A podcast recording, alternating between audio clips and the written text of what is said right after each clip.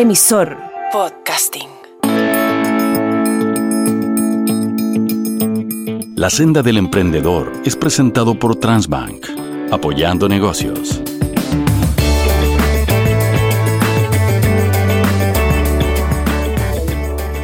¿Cómo están? Bienvenidos a un nuevo capítulo de La Senda del Emprendedor en tu aplicación de podcast favoritos en formato de video en el canal de YouTube de Transbank.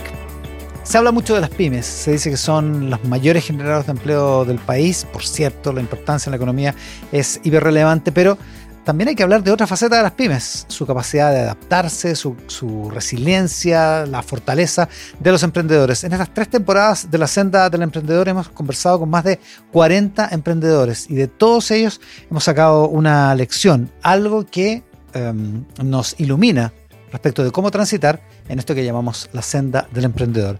Un hombre que eh, trabaja día a día con eh, pequeños y medianos emprendedores, que um, les toma el pulso, que conoce de sus problemas, de sus virtudes, en fin, de de todo lo que viven, que está permanentemente en terreno, es Guillermo González, gerente de la división comercial de Transbank, que está con nosotros en este capítulo de la senda del emprendedor, con el que cerramos la temporada 2023 o damos inicio a la 2024. ¿Cómo estás, Guillermo? Muchas gracias por estar con nosotros.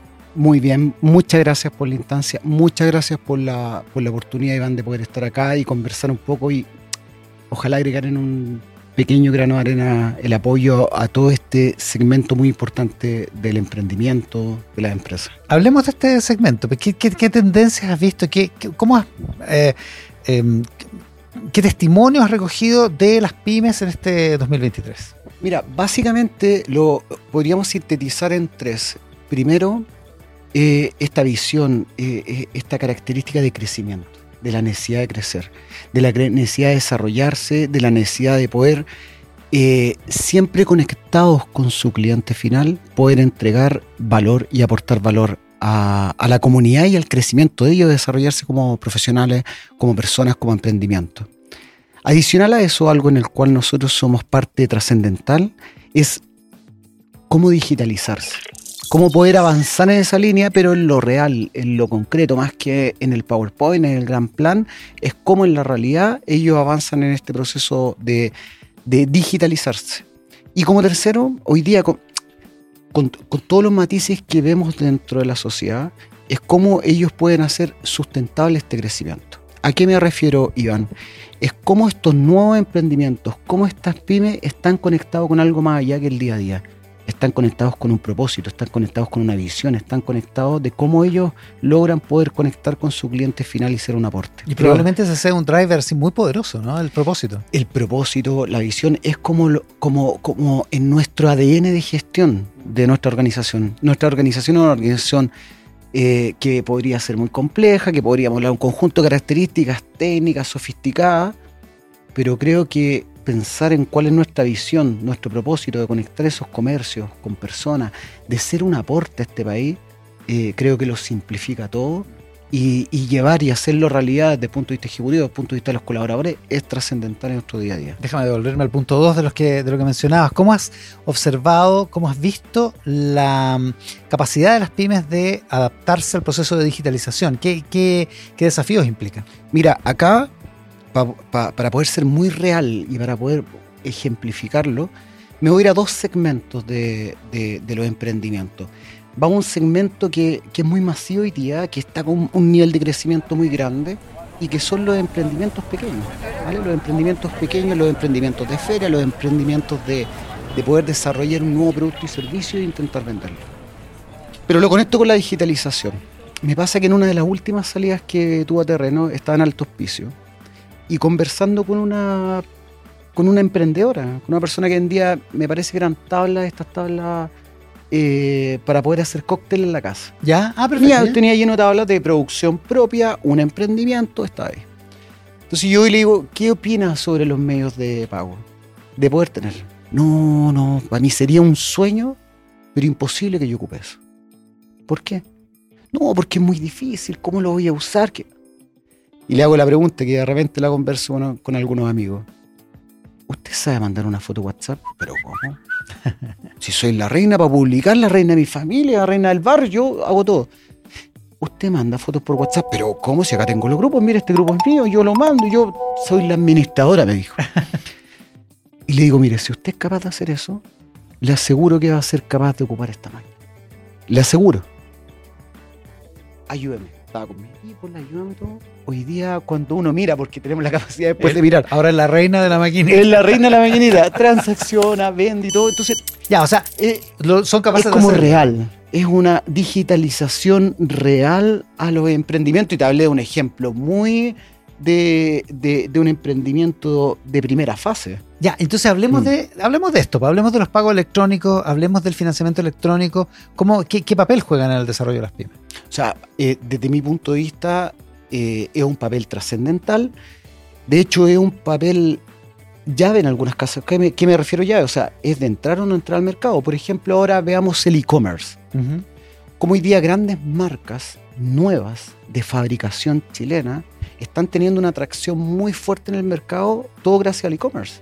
O sea, ellos hoy día no pueden, muy bueno este ejemplo, ellos hoy día no pueden tener un real estate, no pueden tener un lugar físico para poder vender a la altura de su competencia Por, el- por los costos, Por los el costos tamaño que tienen del negocio, digamos, sí, Pero por las dificultades que tiene. por las dificultades, pero cuando uno lo ve en el acceso a tecnología a la cual nosotros ponemos disponible, él puede tener la misma tecnología que el world class en el mundo del mundo e-commerce.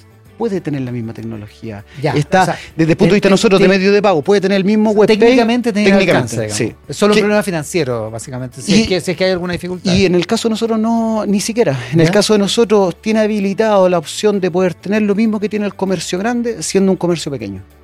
ya, o sea, e- efectivamente es una cancha más pareja.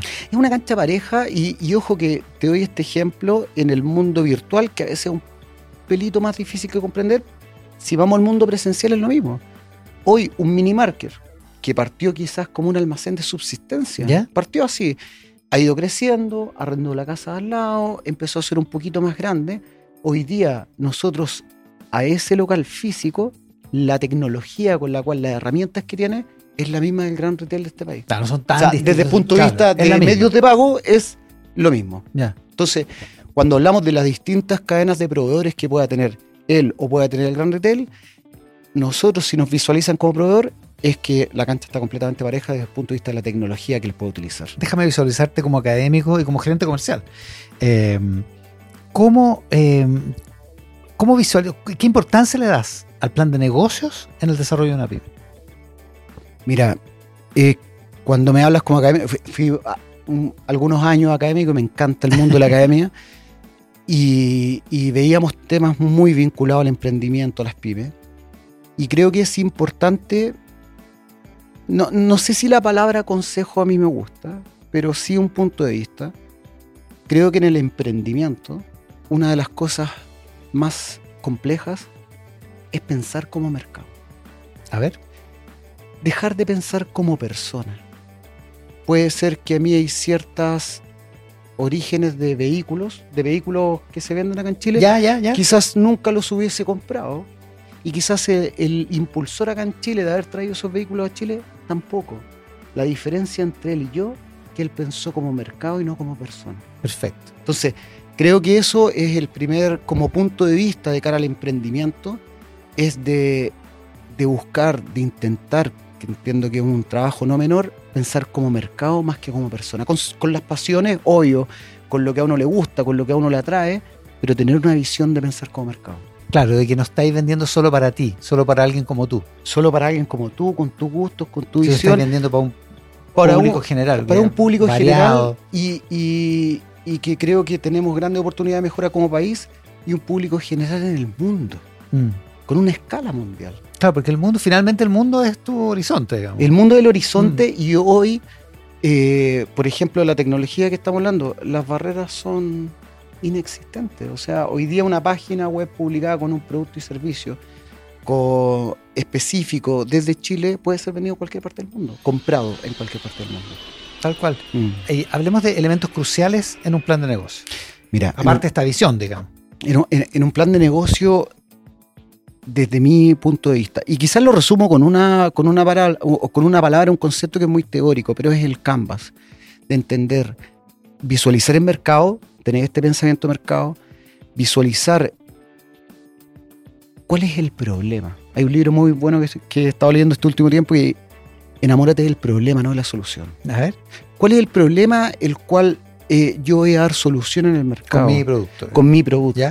¿Qué es lo que voy a cubrir? Esa visión, ese propósito, eh, ¿qué, qué va a lograr poder eh, hacer que las personas estén mejor al día siguiente? Es como cuando Ackerman habla de la educación financiera, él está en un mercado que es espectacular y con una ambición y un propósito, si nos vamos dos pueblos atrás, de poder ser un apoyo a las personas, de poder ser un apoyo en la educación financiera que es atómico. Entonces, entender a nuestros clientes, ver cuál es el problema, hacer un plan de negocio que tenga números. Fundamental también porque racionaliza el proceso de nuestro plan de negocio. Claro, a la larga, a la larga, todo termina en los números, digamos. O sea, es ineludible. Eh, es ineludible. Por, por más noble que sea el propósito, digamos. ¿no? Eh, pero, pero excelente. Ayuda mucho el propósito. Te da una energía cuando los minutos y cuando en ciertas instancias tú eh, no estés con la fuerza, no estés como todo ellas planificado. No obstante, eh, cuantificar, entender los números, eh, poder hacer una buena proyección. Quizás esto es muy desde el punto de vista comercial, pero entender cuánto es la venta que tengo que hacer. Y cuánto es la venta si ese forecast lo estoy haciendo hoy, esta es la venta que voy a hacer en un año. Ya, pero ¿cuánto es lo que voy a hacer en un mes? ¿Cuánto es lo que vas a hacer al día? ¿Cuánto es lo que vas a hacer por hora? ¿Y ese por hora lo estás haciendo por hora? Entonces, si ese por hora lo estás haciendo por hora, eh, estás teniendo un buen forecast al mes, pero si no les das seguimiento, si no tuviste un plan previo de decir, esto es lo que requiero para poder llegar a todas las proyecciones, o sea, la venta, la parte comercial es fundamental. Hablemos de venta. Hablemos de estrategias de tú conoces, como, como gerente comercial de Transbank, Guillermo, conoces miles de casos. Hablemos de, la- de las exitosas. ¿Qué puntos en común tiene la estrategia de venta de una, de una pyme exitosa? Mírala, me voy quizás dentro de la misma pregunta un paso atrás. A ver. y tiene que ver con darle la importancia que requiera la venta. Me toca estar con muchas El startups. ejercicio de El la venta. ejercicio no- de la no venta. El, Me- no el cierre de la- del me, negocio. me digamos. toca eh, relacionarme mucho y relacionarme con productos y servicios que son impresionantes. Bueno, de en, un sen- en un sentido tú le vendiste la maquinita a la señora de altos pisos. Sí, pues le fui- Claro. fui- fuimos capaces, de- pero a lo que voy que de repente hay productos y servicios que son impresionantes, impresionantes, pero tener la visión, la dedicación de entender que la parte comercial es fundamental, eso es lo primero. Antes Ya. de decir, oye, ¿qué, qué estrategia ocupo? Después, algo parte de lo que decía, cómo yo genero ese forecast. Cómo yo digo, oye, más que hablar- ocupar eh, lenguaje en inglés, cómo yo proyecto cuánto voy a Claro. vender y cómo voy por ese cumplimiento. ¿Con qué equipo? Eh, ¿Cuántas personas voy a utilizar?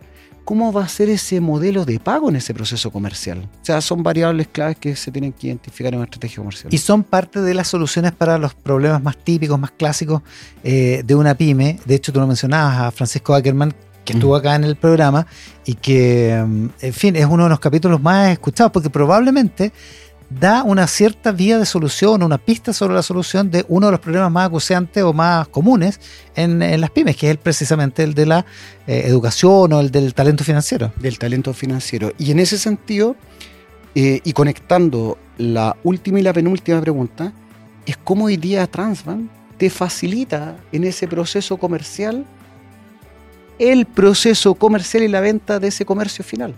O sea, cuando hablamos que hoy día yo puedo tener un e-commerce que esté vendiendo a todo el mundo con una tecnología WebPay que decía que es equivalente a la que pueda tener un World Class acá en Chile, Claro. y con nosotros un proceso de integración, un proceso que lo tenga y chao. O sea, cómo facilitan esa estrategia comercial los productos y servicios de Transfan.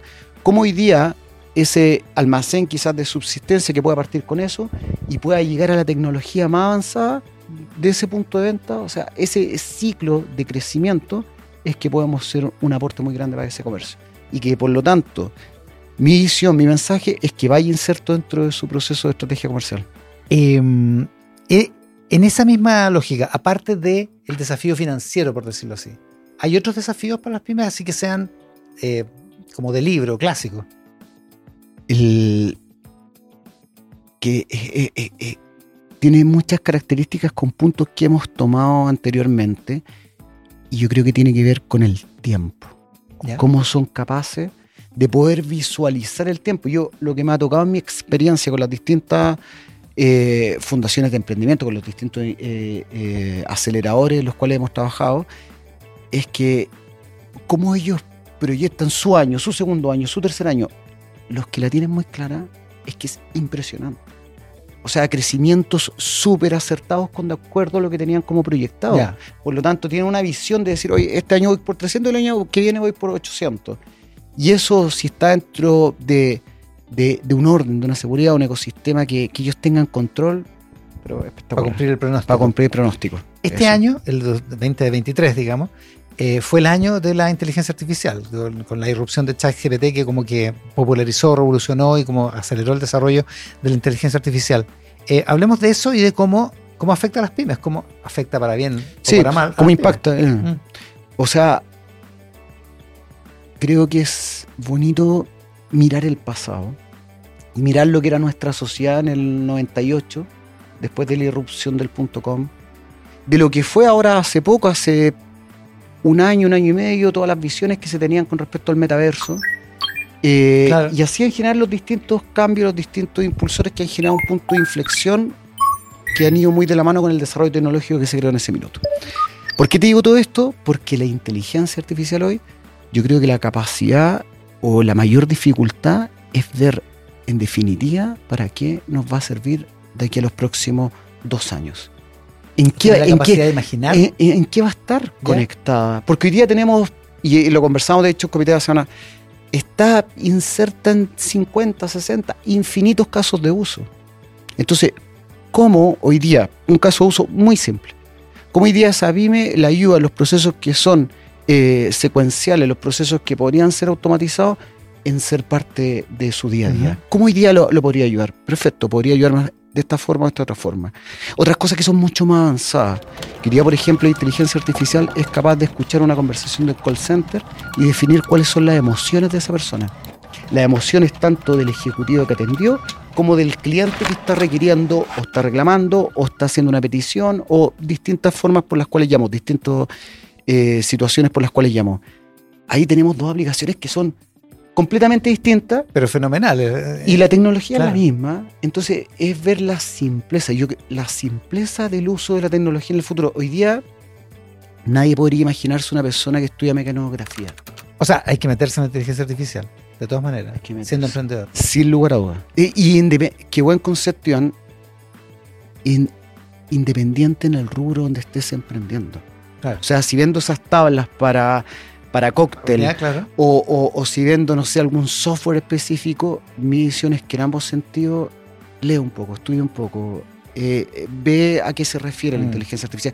Porque muchas veces es mucho más simple de lo que las grandes palabras, los grandes conceptos dicen en el titular. Un eh, pronóstico, Guillermo, eh, para la pequeña y mediana empresa este 2024. Yo, yo lo que veo y que, y que es muy interesante porque cuando vemos las cifras globales del país, cuando vemos estos crecimientos que el Banco Central nos indica con respecto a la proyección 2024, yo lo que visualizamos con mucha fuerza es que va a existir un gran crecimiento, un gran crecimiento de la generación. Por otro lado, el contraste, que también hay muchas que, que dejan de funcionar, pero en la creación, en el desarrollo, es un pulmón de crecimiento muy grande, un, pul- un pulmón de empleabilidad muy grande. Este año nosotros crecemos más de un 70%. Y vemos para este otro año cifras eh, eh, eh, en, el- la misma magnitud de cara a crecimiento 2024. O sea, vemos crecimiento, vemos también una, línea que es muy fuerte que tiene que ver cómo, cómo ellos son más seguros. Que hemos hablado poco de seguridad ¿En qué sentido? y me voy al mundo presencial para explicarlo de la forma más simple. eh, existen almacenes hoy día en comuna que se suben al mundo de la adquirencia y tú vas y conversas con esas personas y te dicen es lo mejor que me podría haber pasado. Ahora no manejo dinero. Claro. Ahora no no, soy un objetivo. no soy un objetivo. Y, y eso cuando hablamos del eslogan y puede ser muy lindo, seguridad en el pago. Sí, pero esto es en realidad Mm. el proceso, cómo a través de un webpage, a través de tecnologías de e-commerce, con respecto a los ciberataques y todo, está resguardado en base a una organización como esta. Entonces, esos son tópicos para ir muy conectado con tu pregunta. ¿Cuáles son las tendencias? Veo mucho recuerdo en seguridad, veo crecimiento, o sea, veo crecimiento desde el punto de vista de la generación, el desarrollo de las pymes, y, cada vez creo que algo que lo podemos, cuando miramos una mirada a 10 años en el país, cada vez más profesionalismo en el desarrollo de las pymes. Profesionalismo así específico en, en, en distintas temáticas, en distintos rubros, pero cada vez mayor necesidad de, de, de esa pyme. No, no estoy hablando de profesionalización con estudio, con doctorado, con, no. no de, de, conocer, de estudiar, método de, de evidencia. de, método y, y, estudiar y lo que te decía, o siendo tabla, leer un poquito de inteligencia artificial, a eso me refiero con, con esa línea de evolución. Claro, que no elimina el propósito, ni elimina el olfato, ni el instinto, pero lo apoya mejor, ¿no? Y el y, método. Y te da mayor Ah, eh, fuerza de, para poder competir en el mercado. Mira, no sé si es para terminar el 2023 o para comenzar el 2024, pero tu, optim tu optimismo, Guillermo, es eh, muy contagioso. Así que eh, un agrado haber conversado contigo en la Senda del Emprendedor. Te lo agradezco y, y ojalá que lo que conversamos en, de una u otra forma pueda ser un aporte para algún comercio, para mí con eso sería espectacular. Fue un agrado haber estado contigo, muchas gracias. Con Guillermo González, gerente de la división comercial de Transbank, y con ustedes en un próximo capítulo de La Senda del Emprendedor. La Senda del Emprendedor fue presentado por Transbank, apoyando negocios.